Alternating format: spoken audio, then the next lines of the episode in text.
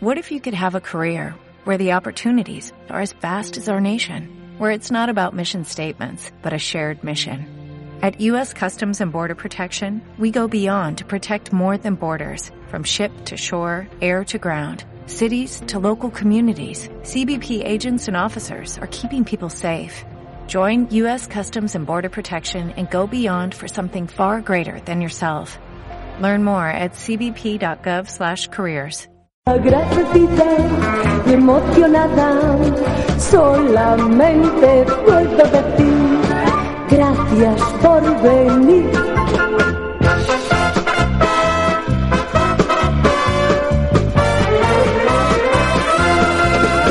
Cada día es domingo por la tarde.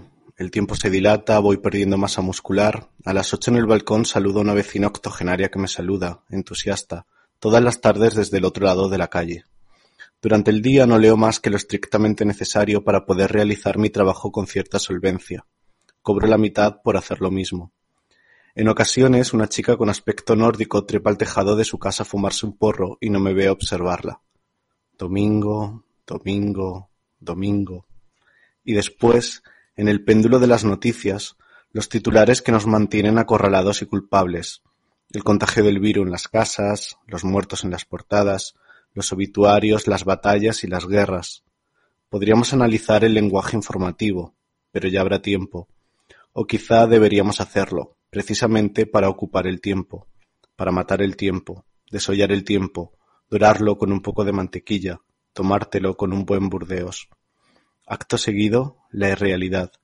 Esa es la oleada más angustiante, la sensación de apocalipsis que solo puede comparar con la ficción y que me recuerda ese chiste según el que toda realidad demasiado perfecta nos remite un simulacro. Las tetas bonitas parecen operadas, el paisaje hermoso parece una postal, y ahora la distopía real parece una película. Este texto eh, forma parte de un artículo que se llama La idea de un refugio, escrito por Lucía Littmaer el 22 de abril de 2020 para El País. Y venimos a hablar precisamente de eso en el podcast de hoy, en el episodio de hoy, sobre la ficción, la ficción como refugio y la ficción como refugio precisamente en este año 2020, en el que ha sido tan importante, en el que ha sido tan diferente a otros años y, y, y la, la, importancia que ha tenido en, en, nosotros haciendo una especie de ranking con lo mejor o lo que más nos ha gustado del año y otras cosas que a lo mejor nos han decepcionado. Efectivamente. Bueno, antes de continuar, decir que qué bien lees. lees mejor que yo, pero yo hablo mejor que tú, ¿no crees? Bueno, no lo sé. bueno, y sí, como dice Fran, pues la idea de este podcast es hacer un poco un repaso a este año 2020 tan particular con las películas, las series, los libros y bueno, y otras recomendaciones culturales que nos, que nos han gustado. Muy bien. ¿no? Para ti, Oscar, ¿la ficción ha sido un refugio en este año? Hijo, qué intenso. Pues a ver, lo era ya antes de, de este año con el coronavirus y tal. Pero sí, la verdad es que este año pues se ha acentuado más. Es verdad que ya para mí no ha sido quizá tan un cambio tan fuerte como ha sido para otras personas, ¿no? Que sí que han descubierto lo importante a lo mejor es el cine o la lectura o la música para ellos. Eh, pero sí, para mí yo creo que pues eso, es que si no hubiéramos tenido estas cosas hubiera sido todo mucho peor, ¿no? Sí, pa para mí también siempre eh, la cultura ha sido un refugio. Eh, yo he tenido épocas, por ejemplo, que estaba cuando estuve viviendo en Valencia, que no tenía muchos amigos y demás, un recurso para mí era ir al cine y ver dos películas seguidas y, y como transportarme a, a, a otra otros realidad. Mundos, viajar a otros mundos. Fíjate. Entonces, pero sí, y eso es algo que ha sido recurrente en mi vida. Eh, con la literatura también. Eh, al final yo leía mucho, por ejemplo, de adolescente, pues porque también me gustaba mucho y un poco, bueno, pues por, por, mm, a lo mejor no tenía los amigos que me gustaría haber tenido Mm. y entonces, bueno, pues la literatura también era Un una saludo forma... para tus amigos de Valencia. no, esto, por ejemplo, cuando era adolescente. claro, ah, bueno, vale. Entonces, vale. bueno, pues yo leía y, y eso. Y en, durante la cuarentena, bueno, durante estos meses desde marzo aquí, que ha sido pues casi todo el año, eh, también ha sido un refugio. Eh, sí que es verdad que me ha costado un poco concentrarme en algunos momentos. Por ejemplo, en la lectura me costaba más eh, eso, pues, concentrarme, le dedicar a tiempo mucha gente. a leer. Y luego también una, algo que no he tenido ha sido el poder ir a una sala de cine tranquilo y abstraerme realmente durante dos horas y no pensar en otra cosa. Porque al final sí que con el consumo de, de ficción en casa, pues tienes muchos eh, más eh, más eh, cosas que te pueden distraer, tipo el móvil, la nevera Sí. y demás. Sí, yo creo que eso también es importante decirlo porque es verdad que ahora están saliendo muchas listas de las mejores películas del año, las mejores series del año, que por cierto es un momento que a mí me gusta mucho. Cuando los periodistas o los blogueros sacan estas listas, a mí me encanta. Y yo creo que hay que tener en cuenta que este año para todo ha sido muy particular y también para esto. Es verdad que en cuanto a las series, pues la producción ha sido igual que otros años, ¿no? Que de un tiempo a esta parte, pues hay muchísimas series y este año, pues eso no ha parado y además un año con series de muchísima calidad. Pero sí que en cuanto al cine y en cuanto a las películas, a lo mejor puede parecer que este ha sido un año flojo, pero es que realmente ha sido un año que ha tenido muy pocos estrenos, muchos estrenos que estaban planeados para este año se han retrasado al año que viene o a saber cuándo, hay rodajes que se han cancelado, que se han retrasado, entonces bueno, es verdad que eso pues también hay que tener en cuenta a la hora de hacer estas listas de películas que este año pues no ha sido normal. Para nada. Exacto. Sí, y un poco por eso también eh, vamos a hablar de películas Mm. para dar importancia, bueno, pues al esfuerzo que ha habido en hacerlas y en estrenarlas y demás.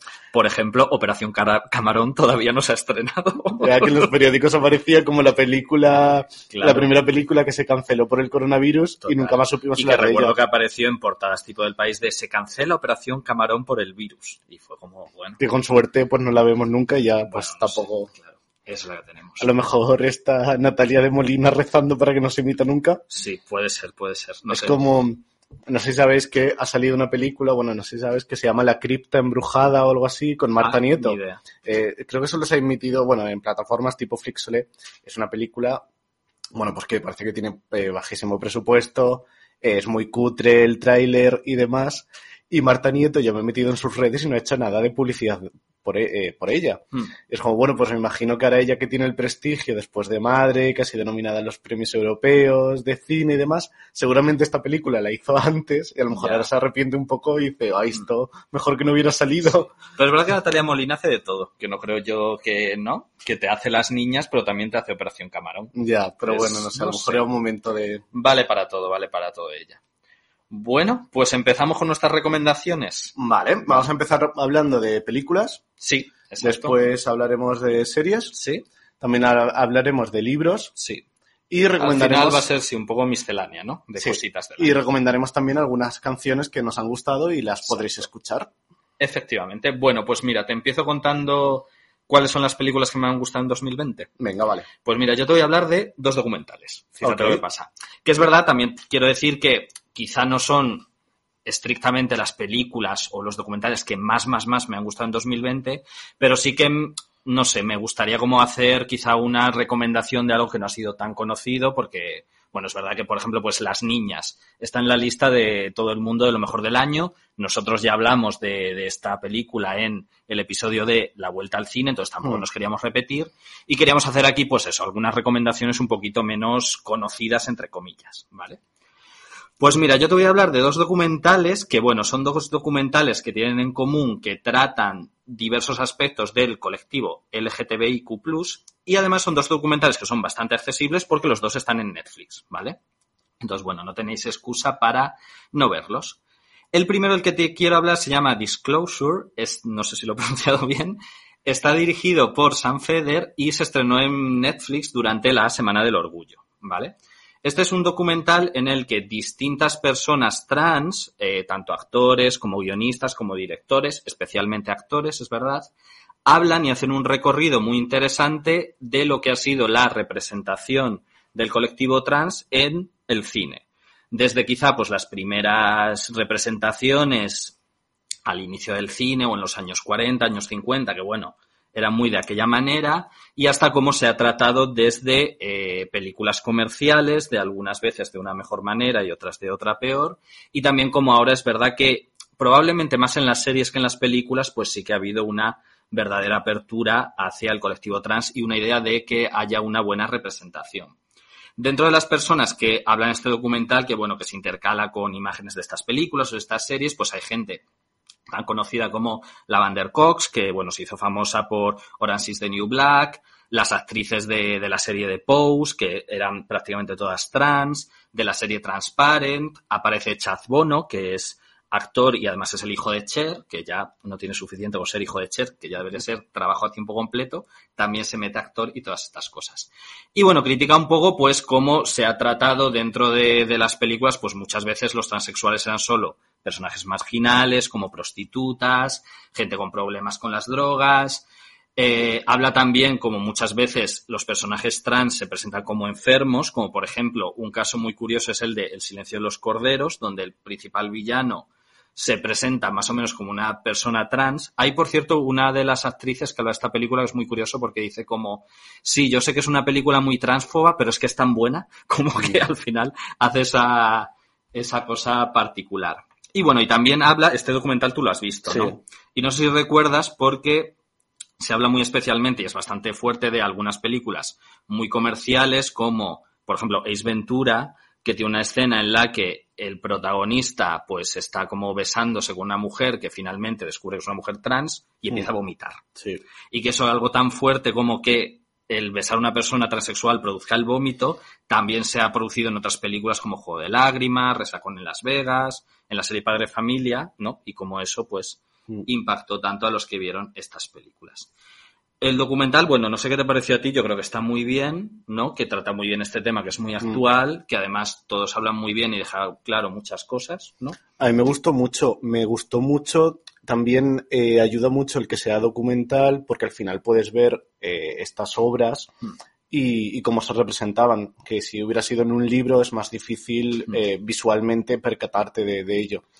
Y luego invita a una reflexión tremenda de, claro, eh, la ficción al final reproduce eh, hechos que suceden, Mm. pero también eh, perpetúa estereotipos. Claro. Y un niño o una niña que, vean que vea esto en, en televisión o en el cine, al final lo va a, a reproducir. Pues esto del vómito por, por, eh, ligar con alguien y que sea transexual es algo que luego se ha repetido en chistes y que, que a lo mejor proviene de, de estas cosas de- del cine que lo perpetúa. De hecho, yo me acuerdo en el último OT eh, hicieron un juego de roleplay con el profesor de, de interpretación y tocaba, eh, puso como esta acción Sí, como esta, es verdad. y creó otra vez, pues eso, como mucha mofa y demás. Y me gustó que eh, el profesor pidiera perdón, que desde las redes sociales, eh, bueno, pues se hiciera ver que estaba muy mal eh, hacer esta burla, esta representación eh, tan estereotipada y tan, tan horrible. Mm. Y antes no éramos conscientes de ello y, pasaba desapercibida. Total. Y creo que dentro de unos años eh, miraremos hacia atrás y veremos que todavía sigue habiendo este tipo de representación y llevándonos las manos a la cabeza con series como eh, Aquí no hay quien viva, que fue muy moderna para unas cosas, pero en otras no. Mm. Eh, la que se avecina, que es eh, horrible la representación que hace.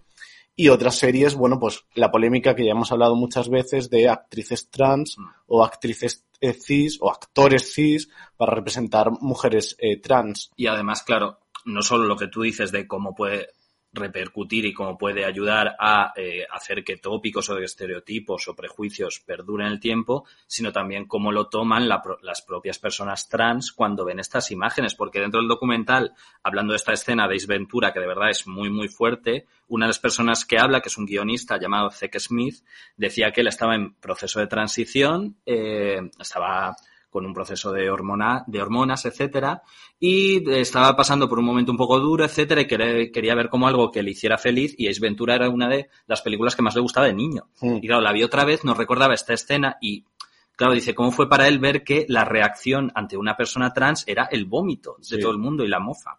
Entonces es muy fuerte. Y sobre lo, no, y quiero, bueno, simplemente para terminar con este documental, por lo que tú dices de la polémica de actores cis interpretando a trans, que a veces parece como que todavía no se entiende por qué, por qué eso está mal o por qué se debe no hacer, ¿no? Mm. Aunque es verdad que ahora series como Pose o como Veneno están intentando evitarlo, pues mira, dentro de este documental hay una actriz y guionista que se llama Jen Richards, que por ejemplo como actriz ha participado en series como La señora Fletcher o Historias de San Francisco, que explica muy bien por qué es necesario que una persona trans interprete a personajes trans. Y lo explica también que, fíjate, te voy a decir literalmente lo que ella dice, ¿vale? Vale. Porque creo que de ¿En verdad inglés? queda clarísimo. No, en inglés no. He hecho yo, me lo he apuntado aquí en mi papelito, he hecho yo la traducción, bueno, no, realmente he apuntado los subtítulos, pero la verdad que está muy bien y creo que queda muy claro. Mira, te leo lo que dice ella. Cuando yo interpreto a un personaje trans, no tengo que interpretar la transexualidad del personaje. Cuando hay actuaciones como la de Eddie Redmayne en La chica danesa, que puede haber hecho una gran labor como actor, lo que queda de su interpretación es que él ha sido capaz de manifestar sus partes femeninas y llegar a mostrar a una mujer trans convincente. Pero reduce a esta persona, que además en este caso fue una persona real, a una performance de la transexualidad y de la femeni- femenidad, en lugar de mostrar a una persona completa, para lo que ser trans es solo una parte más de su ser.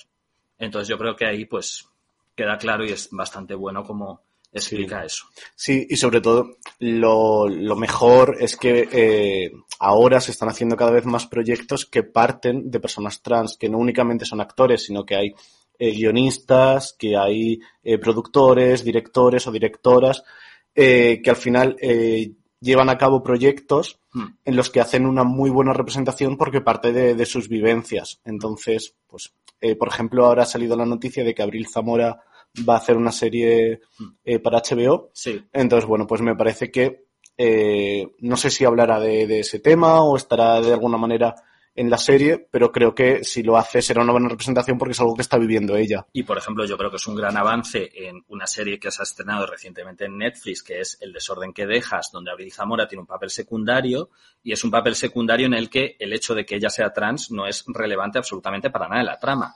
Hace el personaje de la mejor amiga de Inma Cuesta, y es el clásico personaje de la mejor amiga que está siempre ahí para aconsejarte y para cuidarte, y ya está. Exacto. Y es una actriz trans como podría ser alguien cis. Y eso a mí de esta serie me ha gustado mucho y creo que es un gran avance. Sí, en este exacto. caso. Así que está muy bien.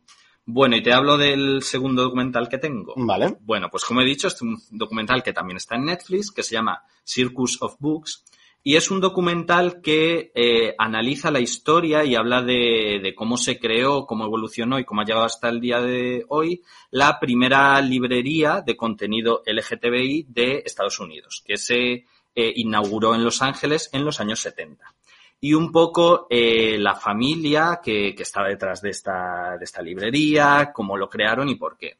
Es bastante curioso porque no es igual que Bercana aquí en Madrid, o sea, no tenemos a una Mili Hernández detrás, sino que tenemos a una familia heterosexual y una familia bastante conservadora. El documental está hecho, de- eh, lo hace la, la hija de esta familia, es una familia que tiene tres hijos, y lo hace la hija de ella, y bueno, y es, de verdad que es muy bonito porque además sirve un poco para, además de para hablar de la historia de esta librería, de un poco la historia familiar. Y muestra como básicamente fue una familia que vio ahí un nicho de mercado, que fue muy popular en su época, porque claro, no, no había nada similar, eh, incluso en la ciudad de Los Ángeles, pero ella recuerda, claro, la educación que tuvieron ella y sus hermanos con esa familia, que era una educación muy conservadora, eh, que por ejemplo sus padres nunca les hablaron de a qué se dedicaban, de cuál era el negocio. Ella dice, yo de niña, yo sabía que mis padres tienen una tienda. Nunca tuve muy claro de qué, nunca me llevaron allí y nunca hablaron de ello y realmente yo pues no me lo preguntaba.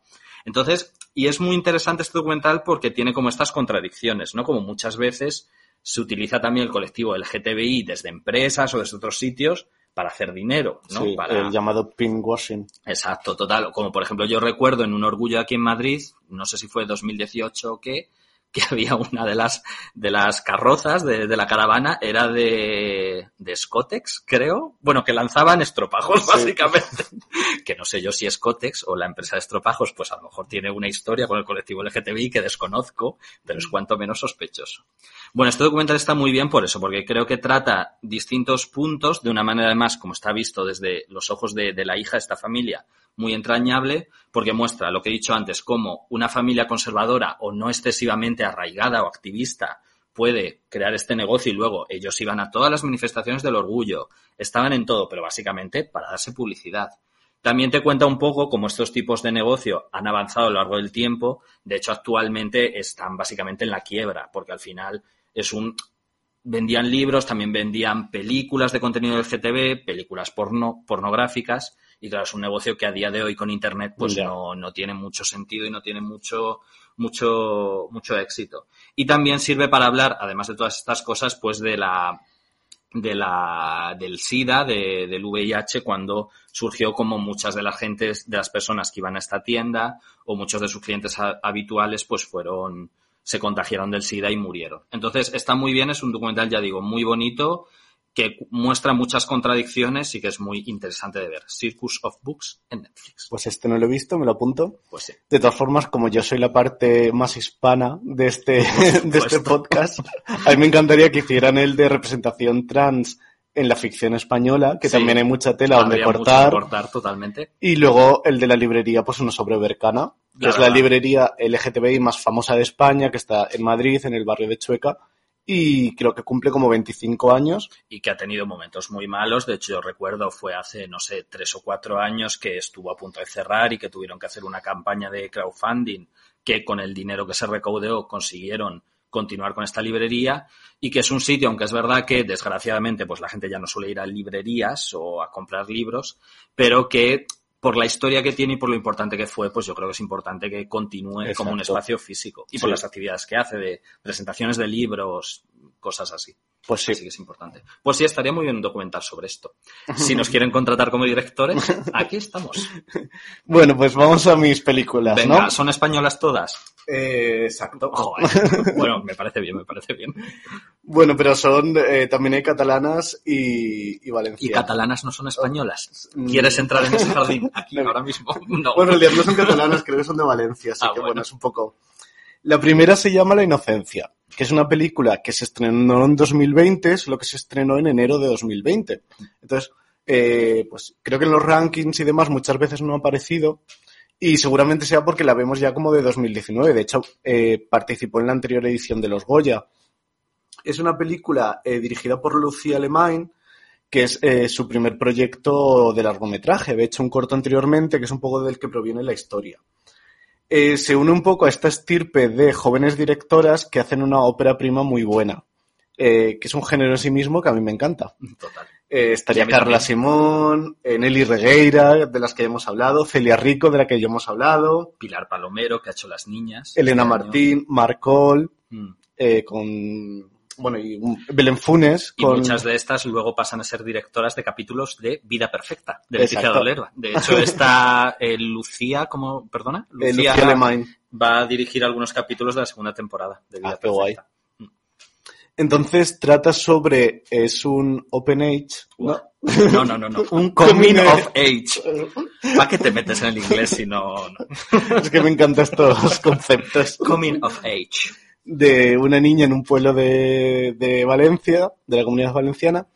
Creo que sí que es de, bueno, es de la Sí, comunidad es de la valenciana, no comunidad sé valenciana porque hay como mucho tecno a Sí. su alrededor muchas discotecas, entonces seguro que es comunidad valenciana.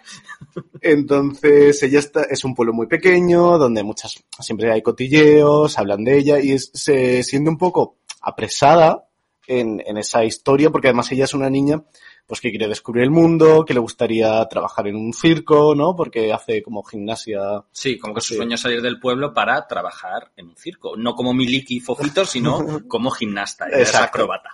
Eh, entonces eso ve un poco, pues, la angustia de eh, un padre que es eh, un poco conservador, ¿no? Como muy, pues un hombre como muy recto.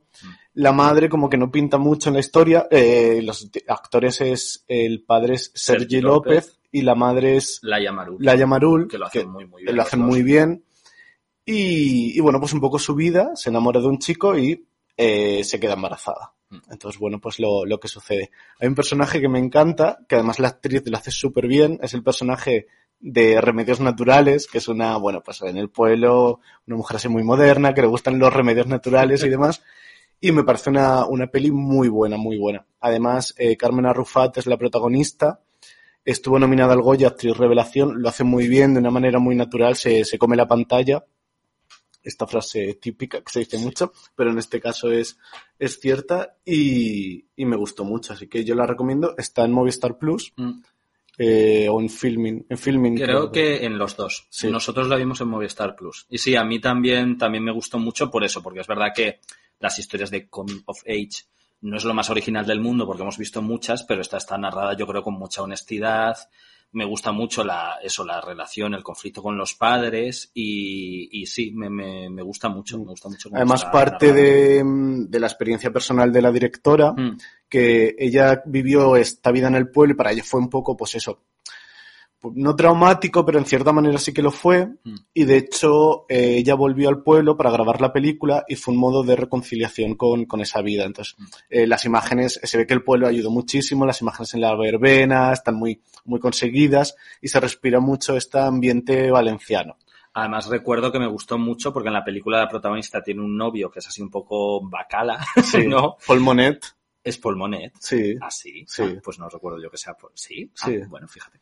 Pues, y que me gusta mucho porque está re- representado muy bien lo que es una relación tóxica en la que el hombre realmente es el que necesita mucho a la mujer porque realmente el personaje Carmen Arrufat pues le da un poco igual este novio, sabe que cuando salga del pueblo lo va a dejar y me muest- creo que muestra de manera muy indirecta esto, ¿no? Como al final parece que el hombre es el que domina, el que lleva eh, la voz cantante, pero al final es simplemente porque tiene miedo, porque sabe que esta chica a la mínima de cambio le va a dejar, pues porque es mejor que él, básicamente. Entonces es por eso. Sí, muestra muy bien estas relaciones tóxicas en la adolescencia Mm. y, y está muy, muy, muy Sí, conseguida. a mí es muy, muy recomendable, me gustó mucho. Bueno, claro, estamos haciendo recomendaciones.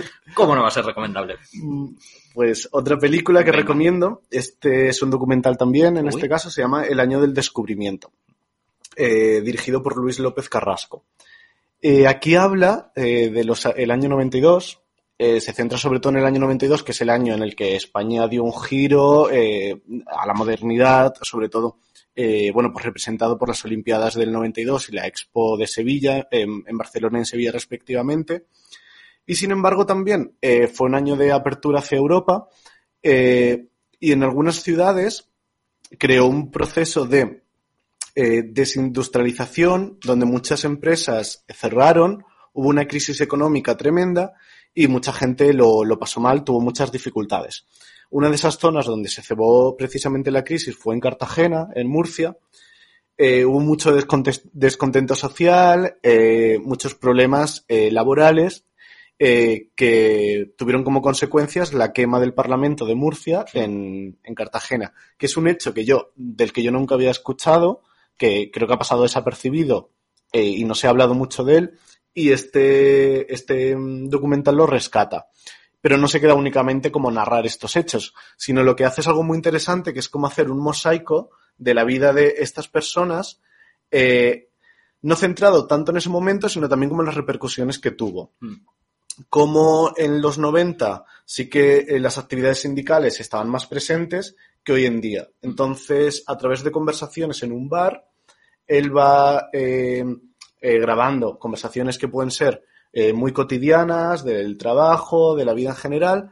Poco a poco va centrándose más en la lucha sindical, en aspectos laborales, eh, con entrevistas más al uso de, de documental y crea eso lo, lo que llamamos como un tapiz de, de la sociedad, eh, no solo de los 90, sino de, de hoy en día, Mm. un poco los cambios.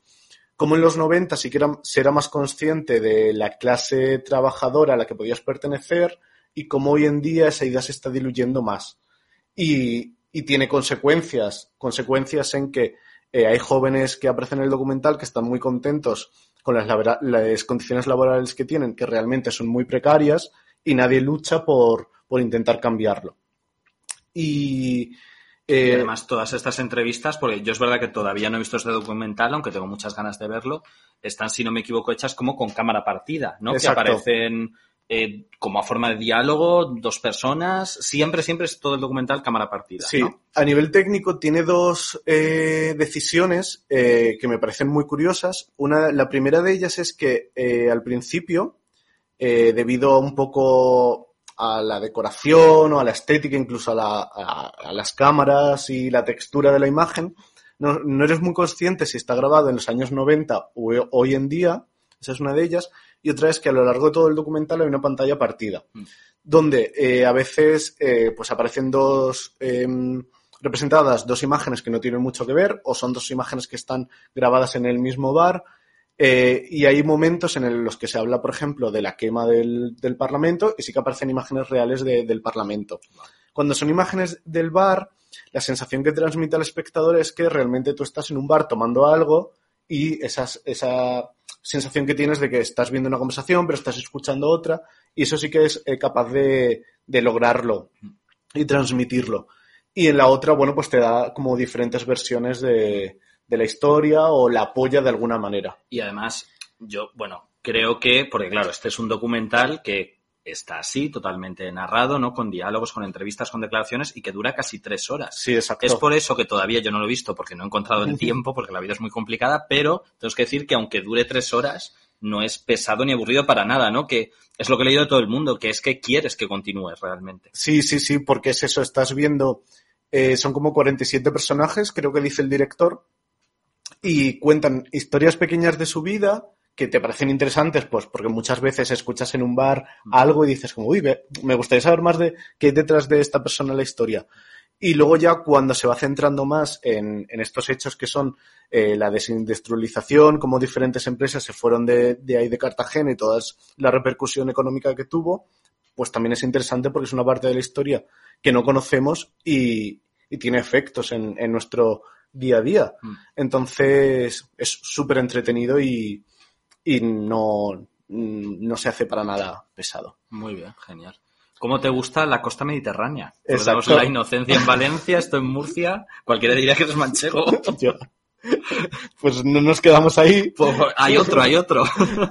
que mi otra recomendación es una película, es una especie de docufilm, eh, porque se basa en una historia real, eh, y se llama La mort de Guillem, que está dirigido por Carlos Marcet, eh, Márquez Marcet, eh, director que recordamos de películas como 10.000 kilómetros, Los días que vendrán, que es una película que me gustó mucho. Tierra Firme, que también es muy, muy recomendable. Es como una trilogía no oficial, pero que en- con esas tres películas narraba un poco la evolución de una pareja que es como desde que son novios, cuando deciden tener un hijo o cuando ya pues uno se queda embarazada la, la mujer. del. Exacto, exacto. Eh, pues sí, esta película también habla de Valencia, eh, porque trata una historia real que sucedió ahí, y también de los años 90, concretamente del 93, que es el año en el que se produjo el asesinato a Guillén Agulló. Era un chico como de unos 18 años, 18 20, no recuerdo exactamente, eh, que estaba dentro de grupos antifascistas. Eh, y narra la historia de cómo fue asesinado por un grupo fascista. Eh, se centra mucho en la historia de cómo se vive en la familia, cómo un hecho así eh, hace eh, lo que supone un hecho así para una familia normal de un pueblo de, de Valencia. No solo la muerte, que es, pues eso, un chico muy joven que vive con ellos, cómo es la vida con las hermanas eh, y los padres, y el hecho de, bueno, pues no volver a verlo. Pero no solo eso, porque también eh, la muerte tuvo diferentes consecuencias, entre ellas tuvo un juicio muy mediático y también la, la familia sufrió muchas amenazas Mm. por parte de grupos de extrema derecha. Entonces, es eso como no dejar a una familia vivir el duelo en paz, sino que siempre está recordando y recordando todo esto. Y lo cuenta de manera, me parece que, que lo transmite de manera muy, muy acertada y, y de manera que logra conmocionar al, al espectador. Mm. Hay imágenes muy, muy duras, como cuando la madre reconoce al chico, cuando les hacen amenazas por, por teléfono, o el pueblo como que no, no les apoya. O in- hay una que es, eh, ha salido en el tráiler, que es eh, uno de los amigos de, de Guillén Agulló que estaban ahí en, pues cuando hubo la, la pelea y lo mataron. Eh, dice en el juicio que eh, estaban cantando El cara al sol. Uy. Y le dice el juez, ¿y cómo es esa canción? ¿Puedes cantarla? E hizo a la chica de cantar esa canción eh, en el juicio. Entonces es, es una escena que, que es bastante, bueno, pues eh, emocionante Mm. y, y que te, te traspasa, traspasa un poco la, la película. Eh, esta película se, se emitió en TV3, también en, en Apunt, en, en Valencia y en la televisión balear. Eh, creo que fue como en septiembre cuando, cuando la vi, pero todavía. O sea, es una película que se hizo para televisión. Sí. Ah, ok. Y se nota, se nota también y un poco la falta de presupuesto. Yo te quería preguntar, porque es verdad que esta tampoco la he visto, pero sí que, bueno, el director me gusta mucho y he visto las, las tres anteriores. Que es verdad que hablan de parejas, son las tres historias sobre parejas y en este caso, bueno, es una historia un poco diferente, ¿no? De la familia. Y no sé si también se nota un poco la mano del director, que creo que es un gran director en esta película. Eh, a ver, esta historia podría haber, haber sido un eh, true crime eh, con, la, con lo que conlleva, que al final, bueno, pues la calidad no suele ser tan, tan buena. Aquí sí que yo creo que el director ha, que ir- ha querido ir un paso más allá y además de contar la historia y utilizar imágenes de archivo, eh, pues ha puesto mucho interés en que las interpretaciones sean buenas, es que, en que estén bien dirigidos los actores, en que toda la ambientación sea adecuada. Y creo que sí que lo consigue. Aunque tiene esta cosa también de, bueno, que parece que se nota que es una película hecha para televisión. Claro, y al final, hombre, el presupuesto y esto pues siempre se acaba notando. Se Sí. acaba notando. Una cosa que me gusta mucho de la película también es que eh, intercala Mm. eh, canciones del folclore típico valenciano. Mm. Entonces yo creo que esto ayuda también y un poco pone en contexto eh, a ese momento histórico en los 90, eh, cuando parecía que la democracia estaba consolidada, pero, pero para nada. Claro. De hecho, también en otro momento de, de la película se ve cómo, tras la muerte de Guillén Agulló, Mm. en el estadio de Mestalla, en, en Valencia, Mm. eh, los ultras eh, despliegan una apartada donde pone Guillén jodete. Ya. Y luego, eh, que un poco como respuesta, la, la muerte de Guillén Agulló ha sido un símbolo en, en Valencia contra la lucha antifascista. Aquí, por ejemplo, en Madrid, no sé si recuerdas que pasó algo similar con un chico que se llama Carlos Palomino. Mm, no, realmente no, no me suena. Sí, pues fue como en los también algo- 2000, Algo, similar. sí. Mm. Y allí, bueno, pues es un... De hecho, hoy en día se están haciendo cada vez más eh, homenajes, porque además el asesino estuvo en, en la cárcel muy poco tiempo, al final salió, y, y eso. Bueno. Bueno, pues la Y- recomiendo mucho. Y esta película, la de La muerte de Guillem, se puede ver en filming, ¿no? No, ese, yo la, eh, la vi en TV3, Ah, en- está disponible a la Claro, carta. es que aquí tenemos un manchego valenciano, aunque no me parezca. Y la del año del descubrimiento está en cines todavía. Está O en sea, cines sí. todavía. Se ha emitido también en plataformas, eh, porque formaba parte de en un festival que a lo largo de bueno estos meses de pandemia, muchos festivales que no se pudieron realizar de manera presencial se, se han Ha hecho a través de. Muchos festivales online. Claro que a veces estabas un fin de semana que tenías, bueno, tienes 36 horas para ver 100 películas. ¿Qué haces? Yo, la verdad, tengo ganas de que vuelva a la normalidad para no tener tantas cosas en plataforma. Como, ya está, suficiente. Bueno, muy bien. Y eso y que si estáis en España, porque es verdad que nos escucha gente desde todas las partes del mundo, pues podéis verla todavía en salas. Muy bien, bueno, pues antes de continuar, bueno, dejamos ya las películas con estas recomendaciones y antes de continuar y meternos en las series, vamos a escuchar una canción. Venga. ¿Qué te parece? Perfecto. Pero no quiere decir que hayamos terminado. Es que en este programa, pues, en vez de una que ponemos al final, pues vamos a poner dos. Una que la elige Frank, que es la que pondremos al final. Y la que vamos a escuchar ahora es una canción que he elegido yo, que es una canción de Algora, de Víctor Algora, del CD, del último CD que sacó en febrero, que se llama Un extraño entre las rosas, que es un CD que a mí me encanta, del que, y esto lo puedo decir de pocos CDs, podría elegir cualquier canción, es probablemente eh, la música que más he escuchado durante la cuarentena. Eh, me gusta mucho. Él, por cierto, durante la cuarentena dice que ha escrito muchas canciones y necesita financiación para su próximo disco y ha abierto una campaña de crowdfunding, también por si estáis interesados. Y como digo, de este disco podría elegir cualquiera, pero vamos a escuchar ahora una que me gusta mucho, se llama Fotos en los gimnasios, que es una canción un poco crítica con todo este momento, redes sociales y superficialidad del mundo gay, y está muy bien. La escuchamos.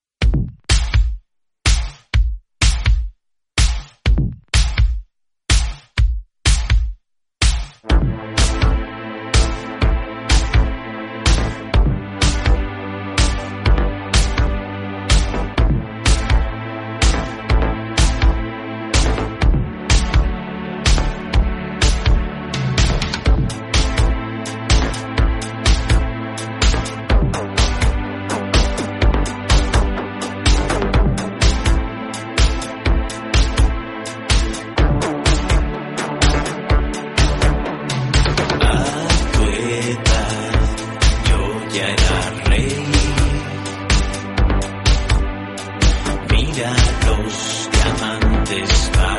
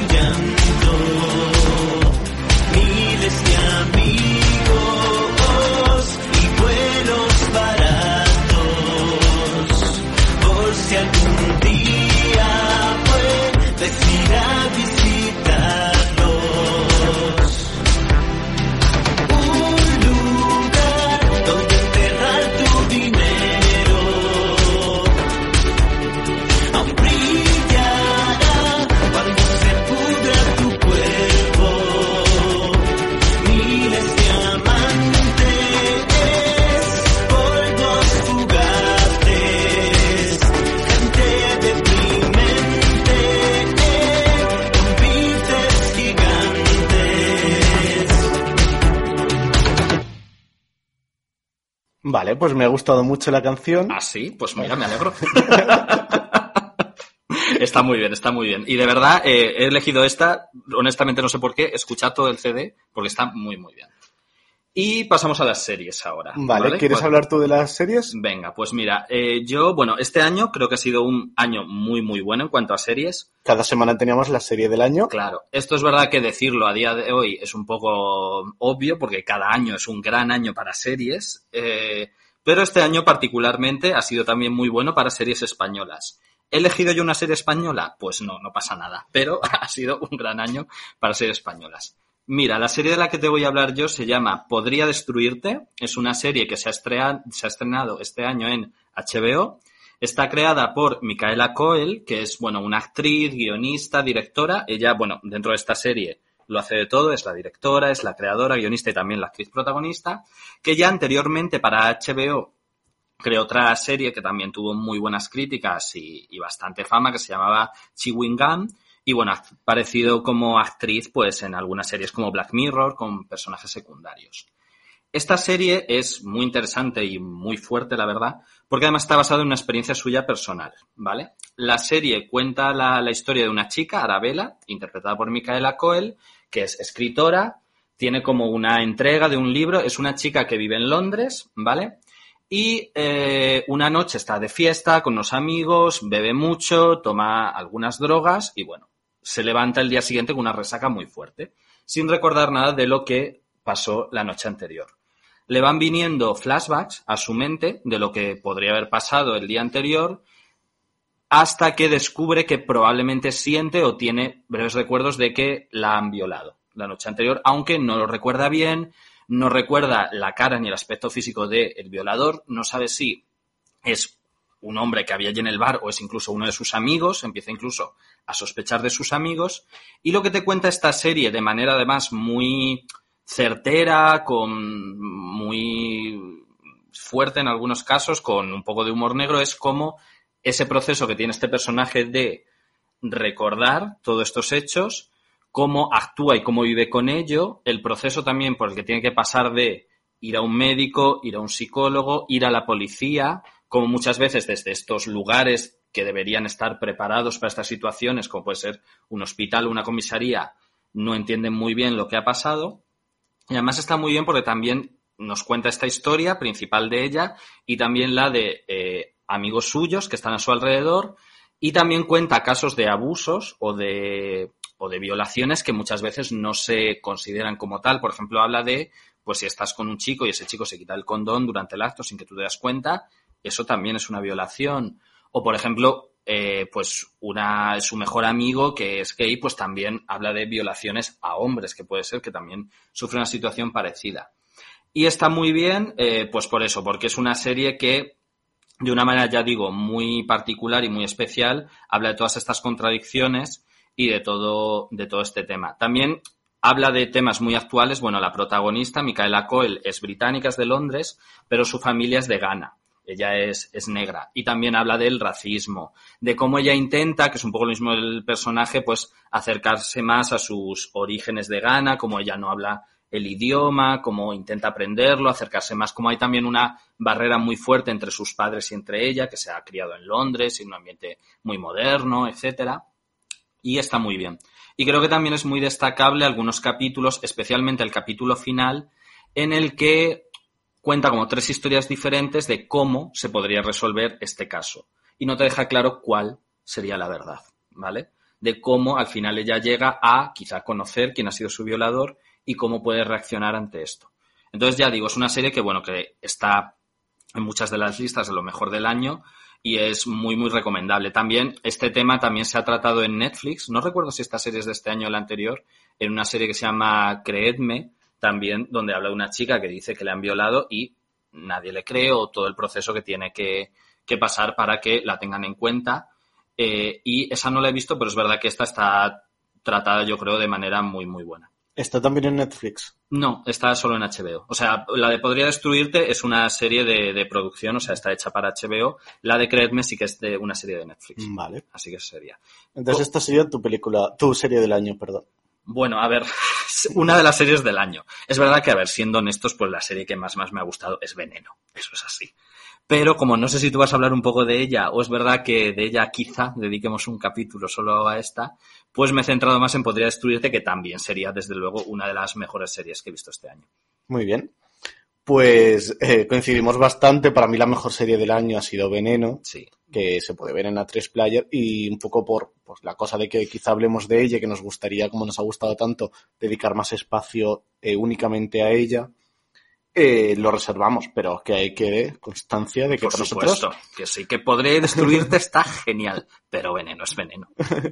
Y yo voy a hablar de otra serie que tiene puntos en común con la que tú has, de la que tú has hablado, que se llama Adult Material. Es una serie de Channel 4 en la televisión Británica. británica, pero que se puede ver en Filmin, ¿vale? Son eh, muy cortitas, son cuatro capítulos, y no voy a hablar mucho de su argumento, porque en el primer capítulo parece que va sobre una cosa y luego cambia de manera un tanto radical. Entonces, bueno, pues lo dejo ahí para, para que la descubráis y realmente me parece muy recomendable. Está ambientada en el mundo de la pornografía, sobre todo mira, eh, pone la mirada hacia las mujeres, con un personaje eh, principal, eh, protagonista, que está presente en cada, en cada escena, que es el que interpreta a la actriz eh, Haley Squires, Mm, Bien pronunciado, creo. que mm, la, la recordamos de películas como Yo Daniel Blake, Mm. de Ken Loach, que hace muy buen papel ahí, Sí. y en este es muy buena. No era la primera opción, había otra actriz que, que lo iba a hacer, pero parece que está hecho para ella, porque además eh, muestra mucho eh, el empoderamiento de, de ella como mujer eh, con una posición alta dentro de, de este mundo de, de la industria pornográfica, pero también eh, la parte de madre de familia y eh, sentimientos de vulnerabilidad y poder. Lo, lo hacen muy bien. También aparece mm, un actor importante, Ah, sí. el de mi- la boda de mi mejor amiga. El Rupert Everett. Exacto. Anda. Hace un papel que está un poco irreconocible Qué fuerte. y, y aparece ahí Anda, en la no tenía serie. ni idea. Sí, sí, Ah, sí. Pues mira, qué curioso. Y me gustó muchísimo eh, esta película por lo que trata. Esta serie. Esta serie. Eh, también habla eso, pues, de el empoderamiento, habla de eh, el consentimiento o no de las mujeres, hasta cierto punto, con casos concretos, el consentimiento sexual y también eh, el consentimiento en otros aspectos. Hay una- eh, un juicio donde ella hay algo que no quiere contar y su abogada, eh, pasando por alto eh, pues la opinión de, de Haley, de Jolie, creo que se llama, Jol- Jolie, Jolaine Dollar, creo que se llama, Jolene, No, como la Jolene. Dolly Parton. Eh, no le hace caso y, y lo cuenta. Entonces ahí se habla también de el consentimiento y cómo a veces eh, las mujeres, sobre todo si es una mujer que a lo mejor, pues eso, tienes una vida que no es como la que eh, eh, generalmente se llama como adecuada, pues no te hacen caso. Claro. Sí, como la cosa, bueno, yo no he visto la serie, pero quizá eso, si es la protagonista se dedica a esa actriz porno y quiere denunciar un caso de abuso, pues que esa sea su profesión la hace que la tomen menos en serio. Algo No así, si algo así, algo así. Un poco por ahí. Algo así. Luego también me parece súper interesante lo bien construidos que están los personajes. Mm. Eh, porque aquí eh, podría haber caído en buenos y malos y tienen muchas sombras. Y a lo mejor estás empatizando mucho con uno y después eh, en la siguiente escena te das cuenta de que no era como realmente había parecido al principio. Así que por toda la reflexión, por toda la mirada femenina que hay hacia y feminista que hay hacia esta hasta esta serie, pues me parece que es Y- muy muy buena. Y yo todavía no la he visto, pero tengo muchas ganas de verla y no sé si también muestra un poco también las luces y sombras, supongo que sí, de la industria del porno. O si es Exacto. un tema, no, claro, de los Sí, sí, sí. principales, ¿no? Sí, lo tratan también, bueno, pues eh, un poco, eh, pues cómo es ese mundo, eh, cómo es el mundo ahora que está Internet, cómo es esa industria. Eh, un poco, bueno, pues al final todavía los hombres son los que tienen mucha, bueno, pues el poder dentro de, de esa industria eh, y las relaciones de poder que se establecen en, Mm, Entre ahí. ellos. Vale. Y es una serie que aquí en España se puede ver en Filmin y en HBO. Ah, es verdad. Sí, así que ahí os decimos los sitios para que las veáis y, y bueno, está muy bien. Bueno, pues ya hemos hablado de cines y series, pero en este episodio vamos a hablar de más cosas. Ah, vale. Porque, ¿no? Sí, sí, sí. Nosotros somos muy cultos. Y también vamos a hablar, eh, ¿no? De cada uno del el libro que hemos leído durante este año que nos ha gustado más, o bueno, una recomendación literaria que nunca las hacemos y, y bueno, que nos ha gustado en, en este episodio, pues hacerla, ¿no? Vale. ¿Te cuento yo la mía? Venga. Pues mira, yo te voy a hablar de un libro que me he leído eh, este año. Es un libro que recomendó Isa Calderón en su podcast de forma semanal, que cualquier cosa que recomiende Isa Calderón para mí es ya está bien de por sí, sin planteármelo. Es un libro que es verdad que se publicó en 2018, pero bueno, yo me lo he leído este año. Y es un libro que curiosamente eh, viene muy bien leerlo durante este año. Se llama el libro Mi año de descanso y relajación, ¿vale? Está escrito por Otisa Mosfried y cuenta, atención, para que veas la relación que tiene con este año de pandemia, eh, cuenta la historia de una chica, ¿vale? Bueno, de una mujer joven que ha vivido un suceso traumático, que bueno, no, no diré por, por hacer spoiler, y ella piensa que la única manera que tiene para eh, superar ese trauma es pasarse un año entero de su vida durmiendo. Pues mira, ¿Qué te yo a favor, también te digo. Claro.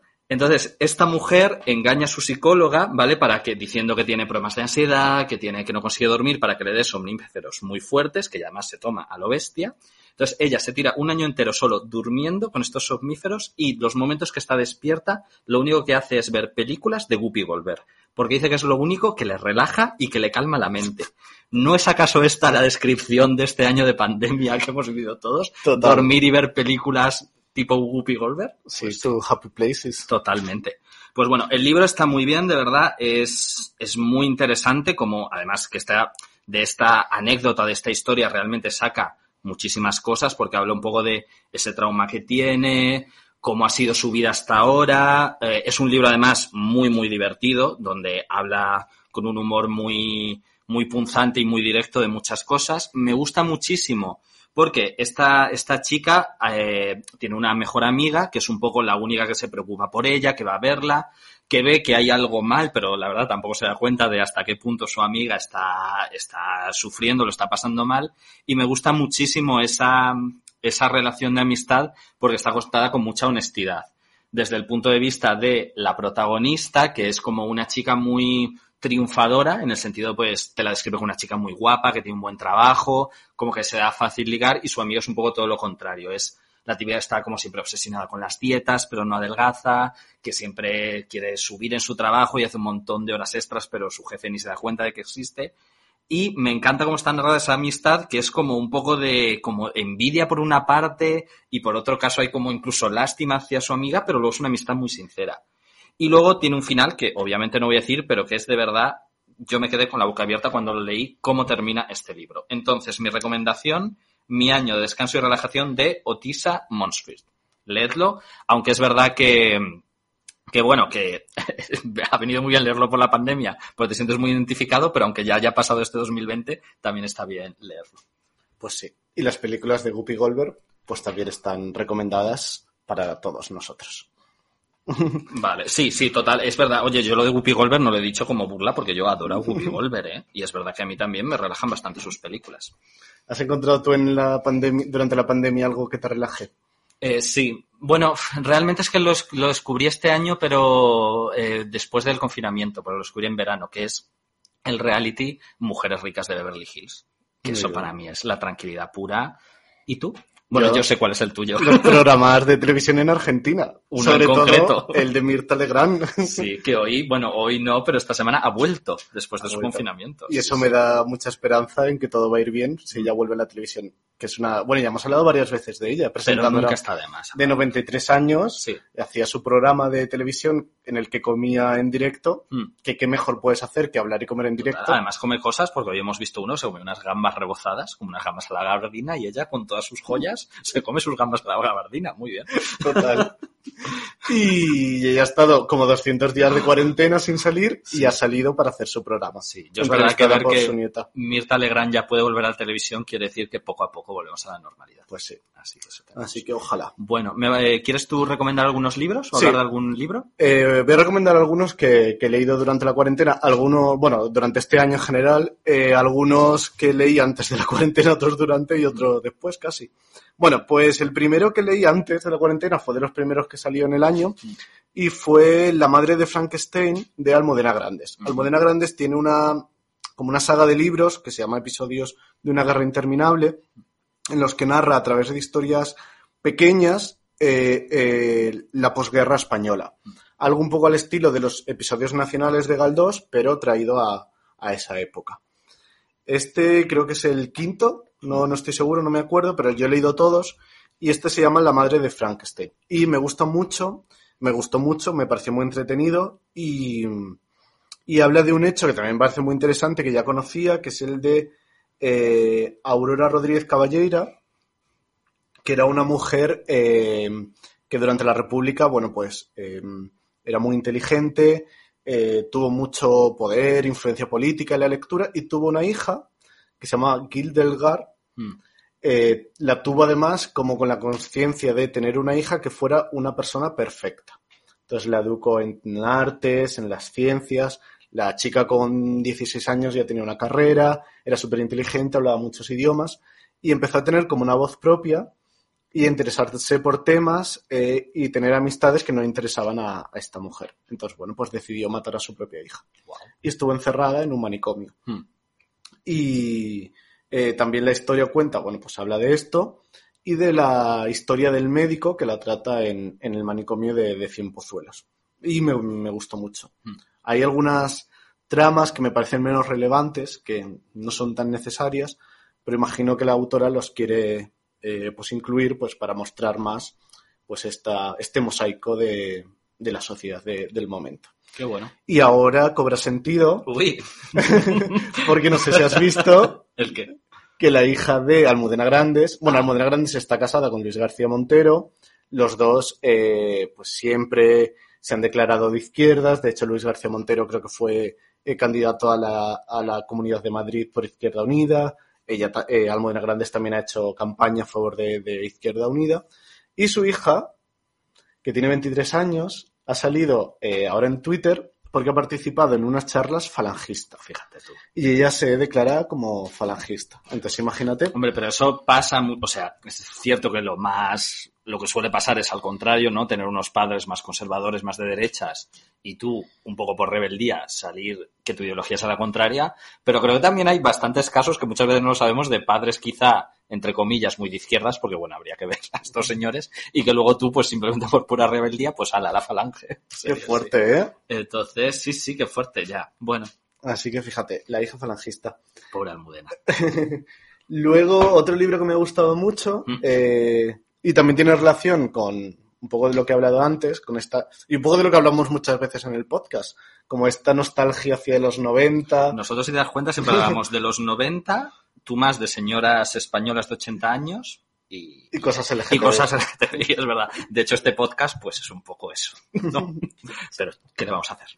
Eh, el libro se llama Cómo hemos cambiado, está escrito por Juan Sanguino y habla de la transformación de España a través de la cultura pop. Entonces habla de temas que nos gustan mucho porque eh, pues episodios como el concierto que se hizo tras la muerte de Miguel Ángel Blanco, el fenómeno de Operación Triunfo, Mm. eh, Belén Esteban Mm. Eh, y. Y además está muy bien, yo este libro también me lo he leído, es una especie de ensayo, recopilación de artículos, cada uno dedicado a uno de estos fenómenos, y está muy guay porque te cuenta de manera muy divertida, porque es verdad que Juan Sanguino escribe súper bien y de una manera muy, muy amena estos programas, estos eventos culturales que además nosotros por edad hemos vivido, pero luego también hace una reflexión de cómo esto ha afectado realmente, en su momento representaba la sociedad Mm. española de la época o cómo también es un poco, pues nos ha llevado a donde estamos ahora. Y a mí además me ha gustado mucho porque es verdad que habla de cosas que yo conocía y que he vivido, como pues el primer Operación Triunfo, el, el primer Gran Hermano, Belén Esteban, la etcétera carrera de Shakira. la carrera de Shakira, pero también otros que yo no conocía y que son muy fuertes, como ese concierto dedicado a Miguel Ángel Blanco, que yo no sabía. que está en televisión que española, está en anda la televisión carta. española, donde pues eso, que es un concierto totalmente surrealista, donde que es un homenaje a, a Miguel Ángel Blanco, víctima de ETA, pero claro, donde para homenajearlo, pues aparecen los del río bailando la Macarena. Está todo el público, incluido la infanta Elena, bailando la Macarena, homenaje a Miguel Ángel Blanco. Es imperdible. Ese capítulo es eh, Presentado por. Concha Velasco, Ana Obregón, Ana Obregón y Matías Prats. y Matías Prats. Muy fuerte. que es como Ana Obregón acompañándonos en los momentos más importantes y trascendentes. Increíble. Entonces me gusta mucho. Y me gusta mucho porque eh, a mí me gusta mucho leer estos temas un poco pues frívolos, de cultura pop y demás, Mm. cine y de... Y muchas veces, eh, aunque el tema me guste, pues no están muy bien escritos. Mm.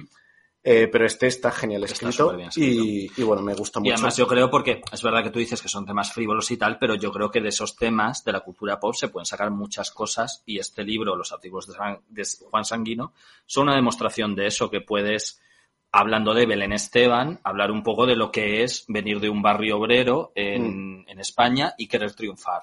O Operación Triunfo, hablar de las expectativas que tenían esos jóvenes y cómo al final la industria te engaña totalmente. Exacto. Y es muy, muy interesante. Y luego otro libro que me ha gustado mucho Otro más, por favor. se llama Los últimos días de Adelaida García Morales, escrito por, por Elvira Navarro. Y es un libro que narra eso, los eh, últimos días de Adelaida García Morales, escritora eh, que fue prolífica en los 90, de hecho escribió El Sur, el relato breve en el que Víctor Erice, que era su marido, eh, convirtió en película. Y es un relato de ficción que causó mucha polémica cuando se escribió. Eh, entonces, bueno, me gusta mucho y me gusta mucho un poco la reflexión que se hace de que muchas veces personas importantes se han ido sin tener el reconocimiento que eh, merecían. Mm. Entonces también recomiendo la obra de Adelaida García Morales y la de Elvira Navarro. Muy bien, perfecto. Pues muy buenas recomendaciones. Bueno, para terminar, ¿quieres que así un poco brevemente, porque hemos hablado eso de películas, series y libros que nos han gustado mucho este 2020, pero hablar de algunas quizá pequeñas decepciones que hemos tenido? brevemente? Perfecto. Vamos un poco acelerados. ¿no? Pero es un poco hater, así que tú No, aprovecha. yo no soy nada hater. Vamos un poco acelerados, tengo que decir que es porque tenemos la comida preparada y queremos comerla porque se está enfriando. Pero bueno, pues vamos a hablar de las decepciones. Hombre, podríamos comer en directo como Mirta Como Legrand. Mirta Legrand, sí, que se oiga el masticar. No, no, yo prefiero comer después. Pues mira, yo, bueno, ha habido algunas decepciones en cuanto a sí, película, serie, pero una que a mí realmente me parece bastante destacable es de una serie que todo el mundo la está poniendo muy bien y yo no entiendo muy bien por qué. Eh, porque yo, viendo los tres capítulos que se han emitido hasta ahora, mmm, yo creo que es una serie con bastantes, bastantes cosas que podrían mejorar. Esta serie es 30 monedas, la serie española que ha hecho a Desde la Iglesia para HBO. Es verdad que es una serie, es una serie pues muy, muy Alex de la Iglesia, muy como sus películas, es decir, donde coge muchos referentes del cine de terror, del cine de misterio y los lleva, los multiplica por 100, es decir, es una serie muy excesiva, donde hay de todo, hay desde monstruos hasta posesiones, hasta un espejo que te lleva a otra dimensión, eh, bebés gigantes que nacen de una vaca. Bueno, esto es real, ¿qué pasa? Cosas así, ¿no? Todo muy llevado al extremo, lo cual no me parece mal, y a mí normalmente las películas de Alex de la Iglesia me suelen gustar y me entretienen mucho. Es verdad que es una serie muy entretenida, pero si a mí no me acaba de enganchar y no me meto del todo, es porque me parece una serie muy inverosímil. Y esto no lo digo porque aparezcan todas estas cosas de posesiones, ouijas, etcétera, que por supuesto pueden aparecer y al final si haces una película o una serie de terror, pues entiendes que hay que dar un poco de suspensión de la credibilidad, ¿no? Que no puedes, Mm. que estas cosas es un universo que has creado donde suceden estas cosas, pero son por cosas más básicas de guion, como, bueno, que hacen que los personajes estén en lugares determinados, en momentos determinados, que me parecen completamente inverosímiles.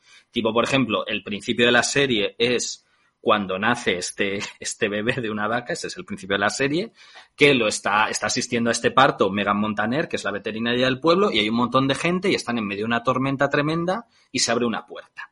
Entonces, en vez de ir cualquiera de las 180 personas que están ahí viendo ese parto a cerrar la puerta, no, Megan Montaner deja el parto a medias para ir a cerrar la puerta.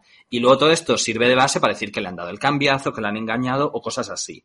Es decir, que los personajes hacen cosas completamente fuera de lógica y van a sitios y eso a mí me saca. Y yo creo que eso es un problema porque al final es un problema de guion importante, que tú no puedes decir, ah, pues todo vale, sino que esas cosas hay que cuidarlas para que tenga un poco de verosimilitud. Aún así, bueno, decir que quitando eso, la serie, pues me está entreteniendo mucho y además la voy a ver entera porque además, hijo, sí me he visto todas las temporadas de American Horror Story, que es básicamente esto, series que no tienen ni pies ni cabeza, pero que mezclan referentes de terror con buenos actores, que es lo que tiene 30 monedas, pero aplicado a España, pues la veré entera, pero es verdad que, mm, no sé, me está, no entiendo la adoración que hay. Es verdad que yo solo puedo ver tres capítulos, no sé si viendo la serie completa, pues al final cambia. Pero, pero eso me saca un poco, me saca un poco. ¿Y tú? ¿Tienes alguna serie o alguna película que, que te haya Eh, decepcionado especialmente? A mí me ha pasado alguna de este, es que ahora mismo a lo mejor no caigo en ninguna, pero que he empezado a verla y he dicho, como, "Ah, es que no me interesa mucho. Mm. Entonces, bueno, de esas, he tenido, por ejemplo, El desorden que dejas, Ya. que a todo el mundo le está gustando mucho, A mí me gustó, no me encantó, pero me gustó. pero yo vi el principio y es que no me, Mm. no me gustaban, no sé, los diálogos, por ejemplo. Mm. Estos diálogos de, es que la anterior profesora nos leía Silvia Plath, a ver qué vas a hacer tú. Y es que eso que me parece fuera de la realidad total. Entonces, es que ya me saca mucho y no, no me Ya. interesa. Es que esas cosas son pequeños detalles, pero es que al final hay que cuidarlos, ¿no? Sí. Yo creo que hay que prestarle atención a esto. Luego, eh, hablando de series del año, series españolas, Veneno me ha gustado muchísimo y ahí es que no le pongo ningún fallo. Yo tampoco. Eh, Antidisturbios me gustó mucho y hablamos de ella. Y por ejemplo, Patria, que empezó gustándome, sí que ha habido elementos que, han de- que dejó de gustarme tanto, aunque creo que es una buena serie, con las interpretaciones son muy buenas, pero eh, creo que al final se me quedó un poco a medio gas, entonces no, pues sería un poquito a lo mejor eso. Vale, muy bien. Bueno, pues, pues esas son un poco las pequeñas decepciones del año, pero es verdad que ha sido un año bueno en general. En Sí. cuanto a cine y series me refiero. Sí, porque Porque todo lo demás, pues no. Además sí, mejor nos, eh, habernos centrado en las cosas que nos ha gustado. Pues sí. Porque como dice Mirta, hablemos de cosas lindas. Exacto, no dejemos esas cosas políticas, vamos a hablar de cosas bonitas. Pues bueno, pues hablando de cosas bonitas, vamos a comer, ¿no? Oye, la canción del final. Ah, claro, y la canción del final, que bueno, que, has- elegido tú. ¿Cuál has elegido? La de Miley Cyrus. Midnight Sky. Exacto. ¿Y cómo es posible que hayas elegido una canción en inglés y no algo folclórico? Bueno, porque tú sabes que yo este año eh, escuchar música no he escuchado mucho, la verdad. Mm. He escuchado muchos podcasts. eh, entonces eso, yo Sí. cocino, escucho podcasts y ya está, no soy de escuchar música. Es verdad que Miley es un poco folclórica a su manera. Es un poco folclórica a su manera. Yo creo que si fuera Sí. española eh, sería folclórica. Total. Bueno, y este... Porque además tiene como leyenda, mm, pasar de niña artista a, a mujer, Sí. rompedora que haces lo Y que es con que en ese camino te puedes perder mucho y Miley yo creo que lo ha hecho bastante bien. Para Sí, no yo creo que es un poco ejemplo de Marisol, la Marisol americana. ¿Ves? Eso ya es más tú. Miley es la Marisol americana. Bueno, pues nos despedimos con esto, yo creo. Nos despedimos con esta canción. Gracias por acompañarnos este Gracias año. por venir. Y nos vemos en 2021 con más podcasts, ¿no? Exacto, con más y mejor. Adiós.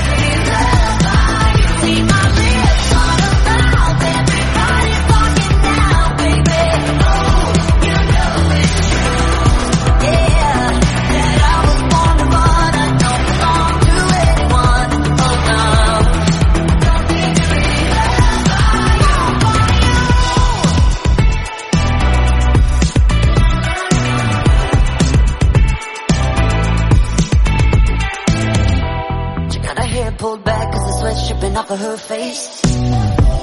Said it ain't so bad if I wanna make a couple mistakes. You should know right now that I never stay put in one place forever.